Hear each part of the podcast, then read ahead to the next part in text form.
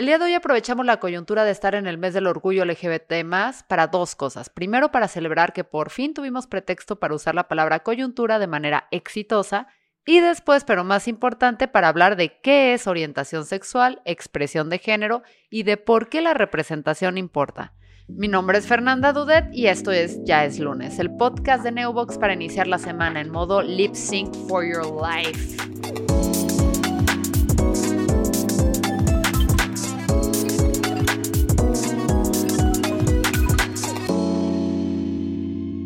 Seamos honestos, a varios de nosotros se nos confunden o confundían los términos expresión de género y orientación sexual, pero ya no más, porque aquí en Ya es lunes, al igual que el dermatólogo de Michael Jackson con su tono de piel, se los vamos a aclarar.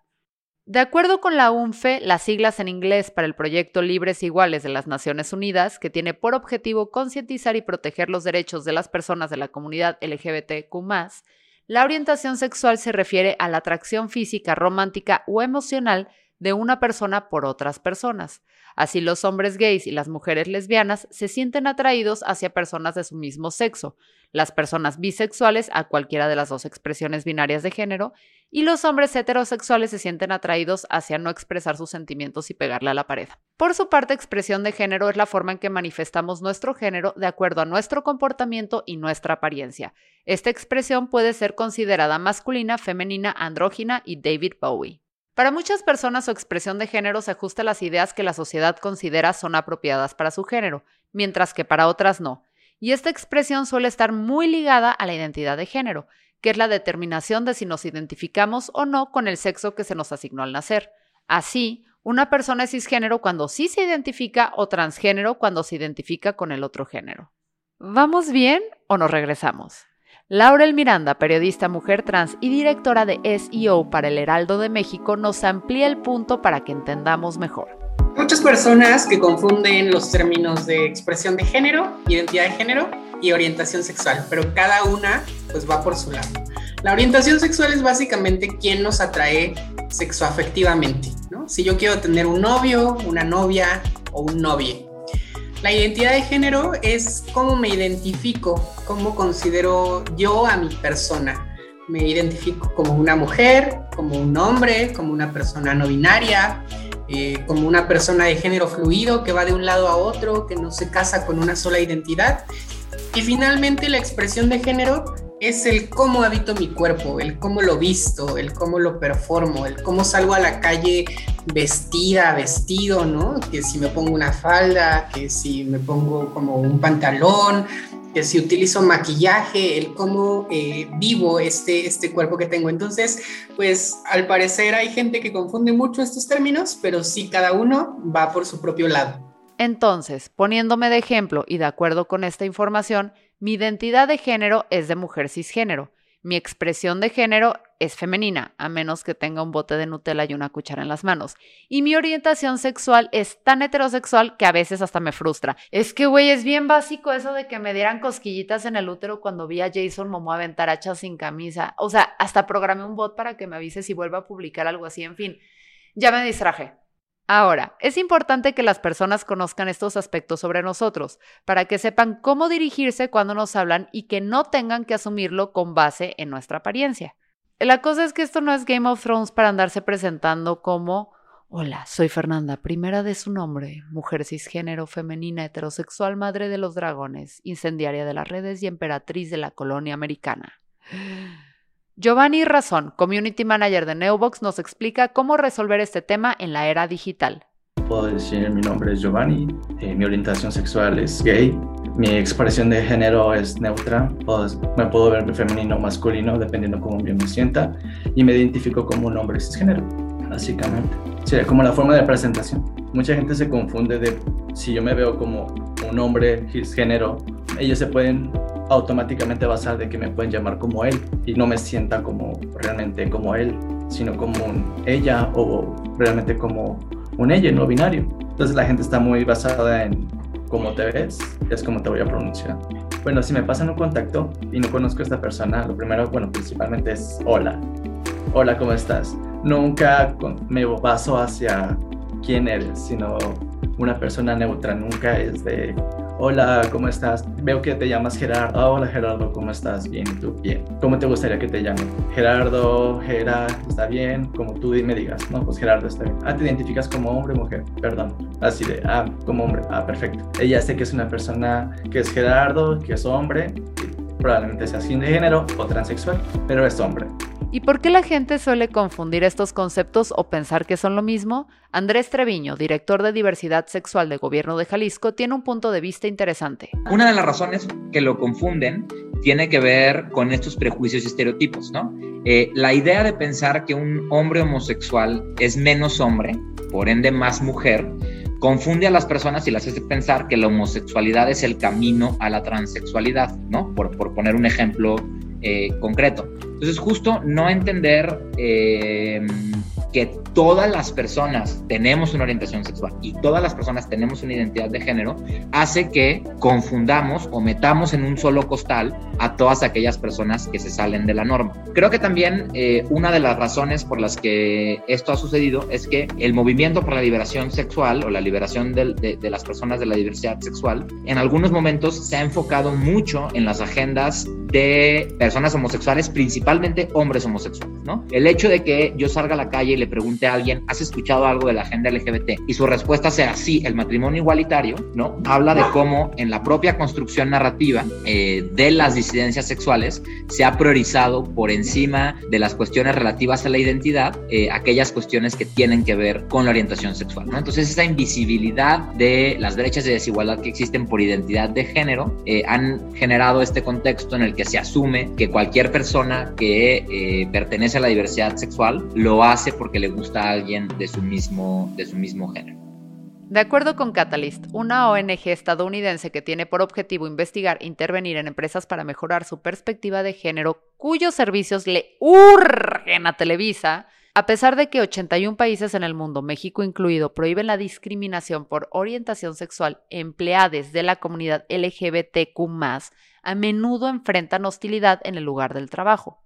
Una quinta parte de los estadounidenses LGBTQ han experimentado discriminación por orientación sexual o identidad de género al solicitar puestos de trabajo, además que el 22% de quienes son económicamente activos no han recibido el mismo pago ni han sido promovidos al mismo ritmo que sus pares. Según la primera encuesta nacional sobre homofobia y el mundo laboral en México, 35% de las personas gays, lesbianas, bisexuales y transgénero han sido víctimas de algún tipo de discriminación en su lugar de trabajo. El estudio reveló también que el 20% de las personas LGBTQ se les ha preguntado sobre su orientación sexual o su identidad de género antes de ser contratadas y a un 14% se le ha negado un empleo a causa de su orientación o identidad. En el ambiente laboral es importante reconocer y respetar las diversidades de las personas tal y como nos lo menciona Eduardo Riz, especialista en SEM en Neubox. Al final del día, una comunicación efectiva en un equipo de trabajo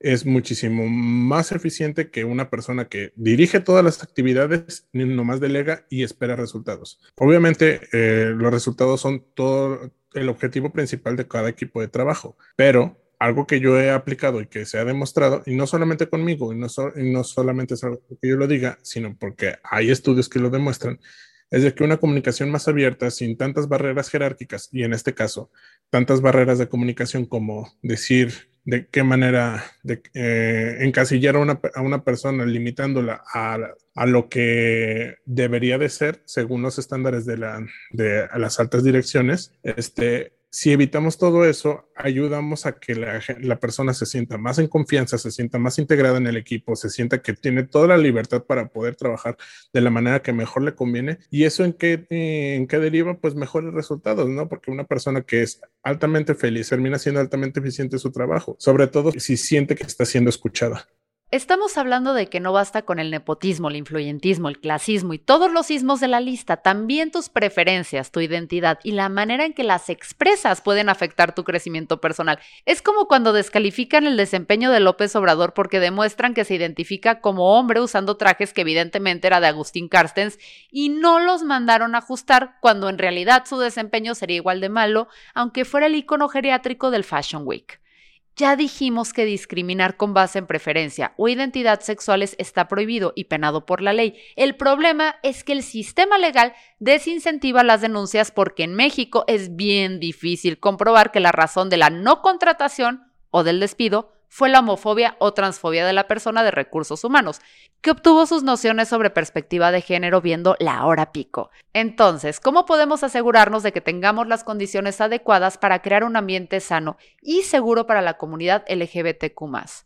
Aquí tenemos que hablar de uno de los temas que más hace enojar a los machitos en Internet. Y no, no me refiero a cuando una mujer opina de fútbol, ni cuando Belinda se puso una camiseta de Iron Maiden, ni cuando las feministas grafitan estatuas, ni cuando una mujer obtiene un ascenso laboral por méritos propios, ni cuando alguien se cambia de carril por delante de ellos sin haberle pedido permiso por escrito y con tres días de anticipación. Híjole, sí se enojan muy fácil estos muchachos.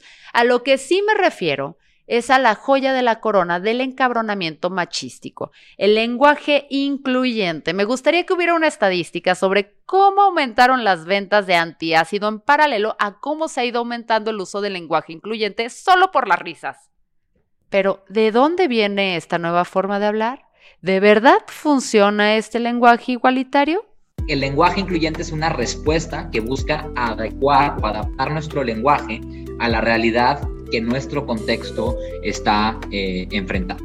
Eh, justamente hay muchas personas por ahí que eh, se oponen a la idea del, lenguaje incluyente, principalmente no por justificar una serie de normas gramaticales que están pensadas ¿no? Desde un circuito académico que no necesariamente está en, contacto o en contexto con las diferentes realidades que se viven en diferentes partes del mundo. Entonces, resistirnos a cambiar el lenguaje es absurdo, porque es, suponer que la sociedad y que la realidad y que el contexto no, no podrían cambiar, ¿no? Si nuestro lenguaje no hubiera cambiado, hoy seguiríamos eh, expresándonos eh, de formas que a veces nos dan hasta risa, ¿no? Por ejemplo, en México seguiríamos, seguiríamos hablando de vosotros eh, y de otra clase de, de lenguajes que hoy no utilizamos porque nuestro contexto cambió.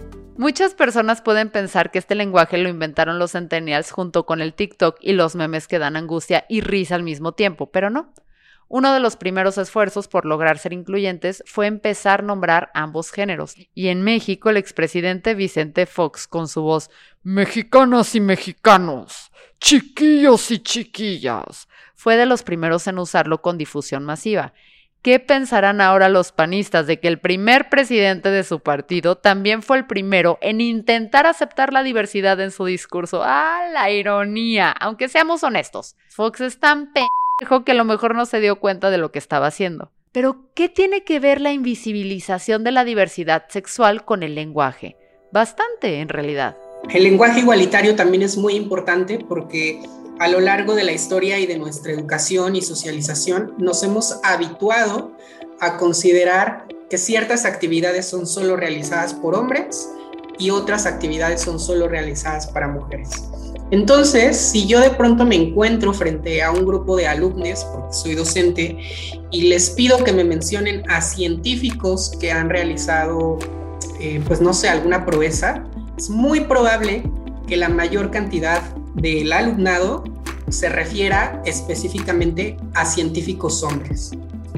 En cambio, si yo modifico la formulación de mi pregunta y les digo que me mencionen a científicos y científicas, no va a ser sino hasta ese momento que la discusión va a comenzar a poner sobre la mesa también nombres de mujeres.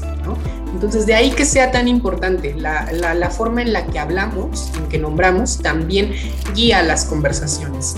Eh, no podemos olvidarnos de que la mayor parte de la población mundial son mujeres, somos mujeres. Entonces, pues nada, el genérico masculino a veces, por más que sea la, regla gramatical, eh, a veces el genérico masculino se queda corto. No nos podemos olvidar de que el mundo cambia y cada que el mundo cambia, el lenguaje también lo hace, porque el lenguaje lo que intenta es nombrar todo lo que existe a nuestro alrededor. Y si de pronto hay un nuevo gadget, si de, pronto hay una nueva forma de eh, realizar acciones, pues forzosamente necesitamos recurrir a una nueva palabra porque no existía. En ese mismo sentido, en 2021 tenemos una mayor visibilidad de las personas trans, pero también de las personas no binarias.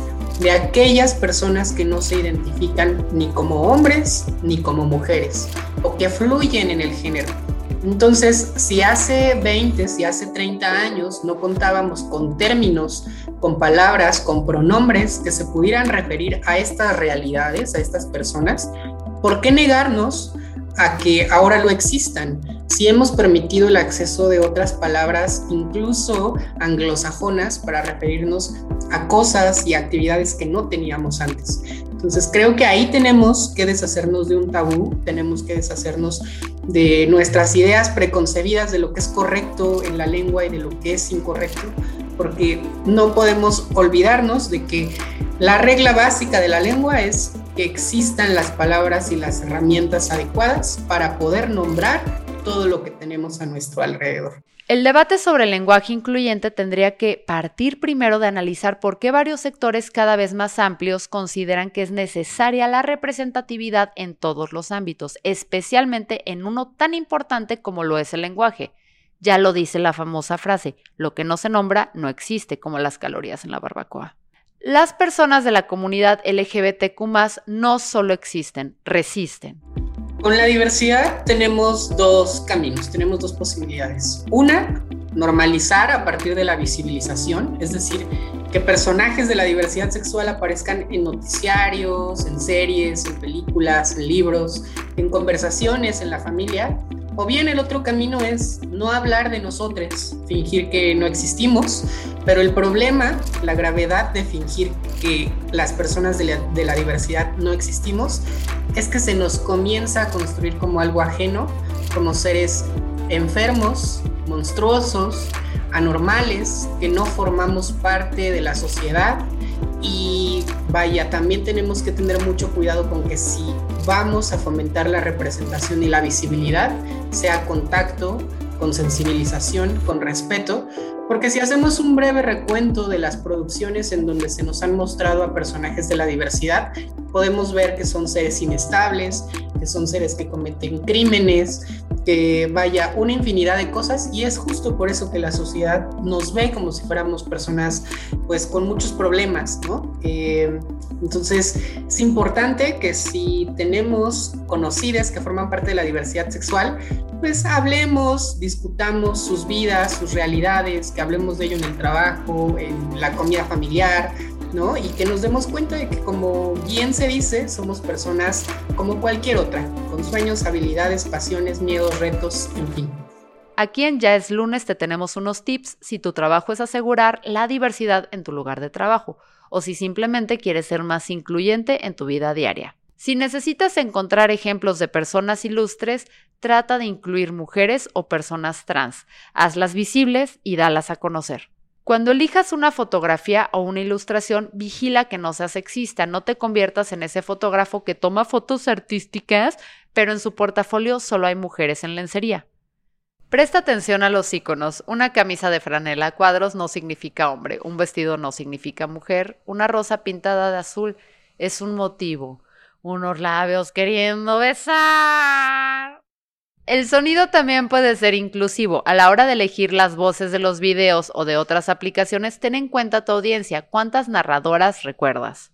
Hay algo que yo siempre he aplicado cada vez que intento buscar un nuevo punto de vista, escuchar un nuevo punto de vista y no solamente eso, adquirir ciertas posturas tanto sociales como, como psicológicas, es de que aprende a escuchar, pero aprender a escuchar de verdad, en el sentido de que muchas veces la gente por el mismo temor, por el mismo temor a lo que desconocen o a lo que no va junto con su, calidad de vida, su estilo de vida, tienden a cerrar sus oídos mentales en el sentido de que ignoran toda palabra que tú digas, por más fundamental que sea este, tu argumento, por más base que tenga, por más investigaciones que tú le des, la gente se cierra en ese sentido.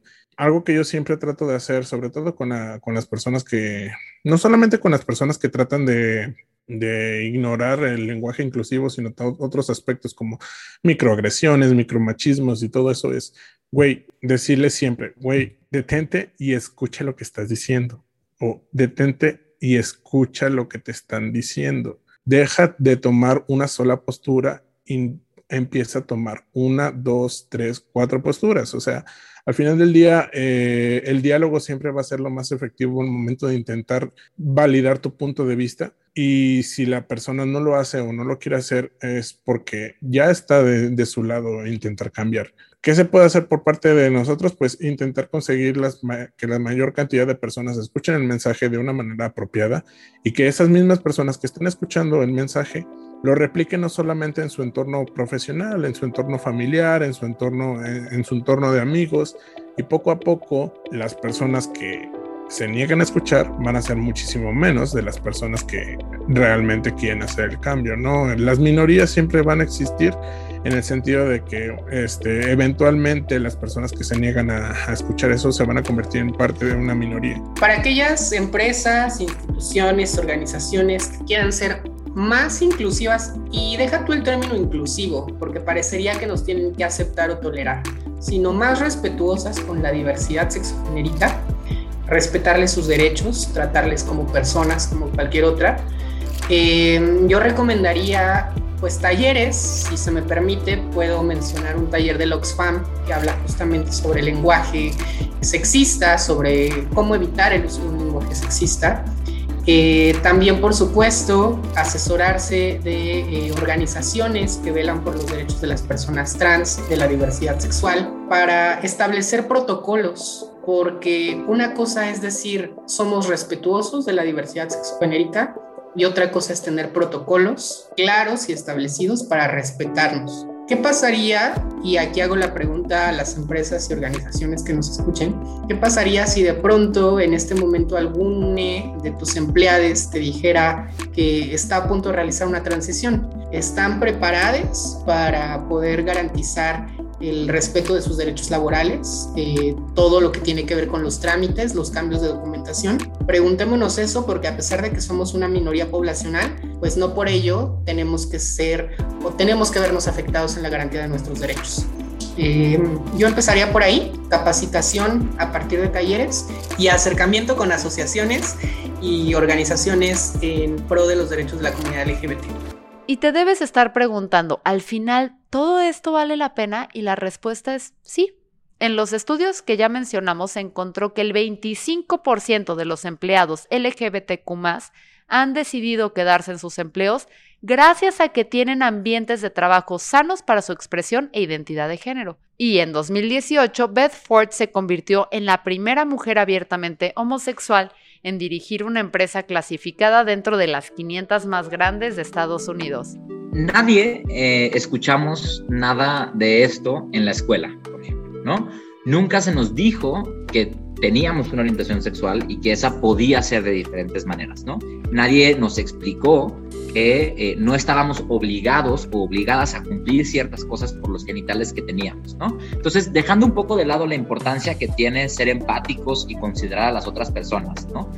situándolo en mi propia experiencia de vida, entender eh, esta existencia de conceptos me permite entenderme a mí mismo de forma más de forma más profunda, ¿no? El hecho de yo poder reconocer por qué me siento incómodo con las cosas que me siento incómodo, ¿no? Sin que esto implique ser una persona trans, ¿no? O querer transformar mi identidad, pero el poder comprender que mi identidad de género no está limitada a mis genitales y que no tengo que vivir eh, con esas expectativas beneficiaría a todos. Por ejemplo, cuando hablamos, digo, es, muy evidente que hoy es muy importante hablar de las brechas de desigualdad que existen por razón de género, principalmente hacia las mujeres, ¿no? Que son quienes enfrentan un contexto eh, muy crudo de desigualdad, pero también podemos estar reconociendo qué eh, factores detonan violencia o desigualdad en los hombres a raíz de las expectativas que tenemos. Por ejemplo, si hablamos de la tasa de suicidio, es muy revelador que los hombres se suicidan eh, en un porcentaje mucho más alto que las mujeres, ¿no? Y esto claramente es un síntoma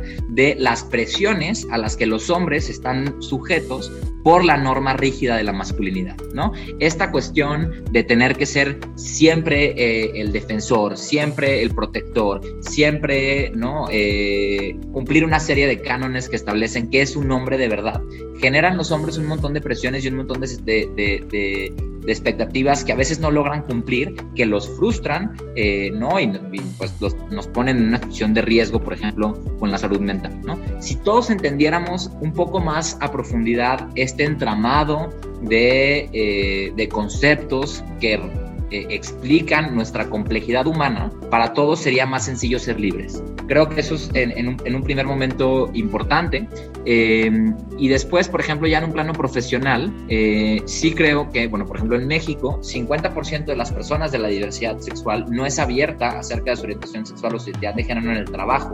Y muchas veces no sales del closet en tu trabajo no porque haya existido una, eh, alguna amenaza o algún mensaje como explícito que te lo, que te lo mostrara, pero tampoco ha habido ningún mensaje explícito que te demuestre que puedes ser tú, ¿no? Entonces, estar ocho horas sentado en un escritorio, en un espacio en el que no te sientes libre, evidentemente merma tu productividad, por ejemplo, ¿no? Entonces, justamente que eh, quienes trabajan. O quienes buscan reclutar talento para cualquier industria o demás, no tengan este chip de construir espacios en el que las personas se sientan cómodas, eh, es justamente un inhibidor de que las relaciones profesionales se conduzcan de una forma pues mucho más productiva y mucho más eficiente para todos.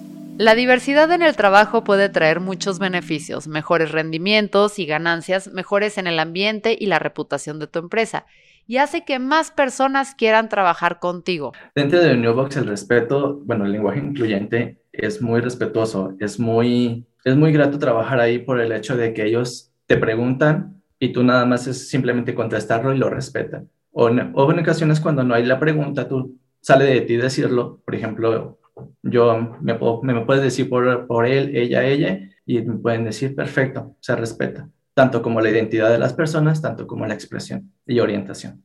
En la diversidad sexual hay una gran variedad de formas de ser y una de ellas es la de ser un hombre gay pero también existen muchas otras letras que a veces nos confunden y nos conflictúan, pero es importante tenerlas en cuenta, es importante mencionarlas, porque mm, vaya, cuando hablamos de la diversidad sexual solemos pensar justamente en solo existen hombres homosexuales, hombres gays, y nos olvidamos de que existen mujeres lesbianas, de que existen personas bisexuales, existen personas trans, intersexuales, y es bastante injusto el que solo consideremos a los hombres cisgénero gays porque esto limita las experiencias y limita también el acceso a derechos de otras personas que formamos parte de la diversidad, limita también la visibilidad, la representación, el hecho de que a mí, por ejemplo, pues no sé, una persona desinformada pueda considerar que soy gay solo por pertenecer a la diversidad, cuando yo soy una mujer transgénero heterosexual. Entonces ahí tengo algo en común con las personas heteros, soy heterosexual. Oye, ¿quién diría que el camino para mejorar las empresas sería tratar al personal como seres humanos y respetar sus decisiones sobre qué les gusta y cómo se identifican? No puedo creer que en pleno 2021 tengamos que seguir usando tiempo para discutir estas cosas, pero será se hará las veces que sea necesario. Mi nombre es Fernanda Dudet y esto fue Ya es lunes, el podcast de Neobox, la empresa número uno de hosting en México.